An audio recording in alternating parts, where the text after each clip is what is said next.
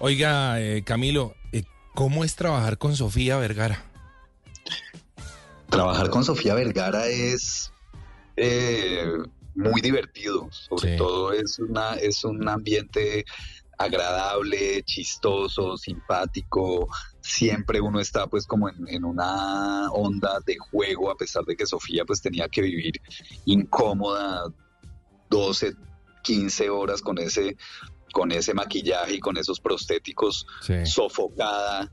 Eh, forzada, digamos, a una posición física, ella siempre fue muy generosa, muy humilde, increíblemente con respecto al hecho de que ella pues es una actriz muy cotizada aquí en Hollywood, pero ella no detenta pues como una arrogancia ni una displicencia ante sus compañeros porque ante todo, y creo que eso lo ha dicho en las entrevistas, eh, ella entró a la producción con, con las ganas de trabajar con actores que desde su punto de vista fueran eh, muy de alto nivel del, director. Claro.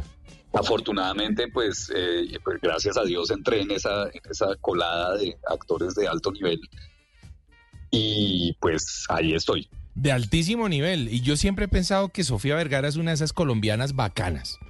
O sea, Es una barranquilla, es una costeña, como en el colegio la amiga costeña. Exactamente. Tal cual.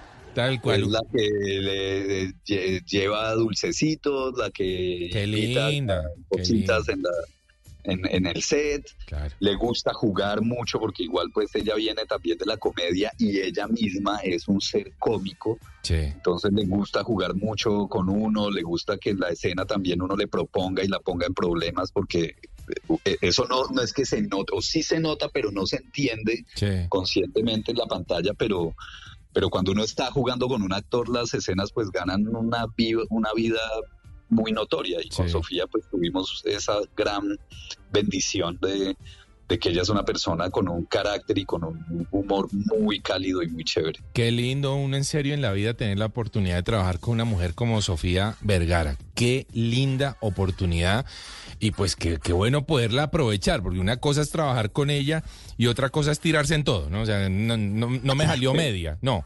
Qué bonito. Exacto. Eh, sí, porque pasa. O sea, también pasa que uno tiene una gran oportunidad y termina eh, botándola a la basura.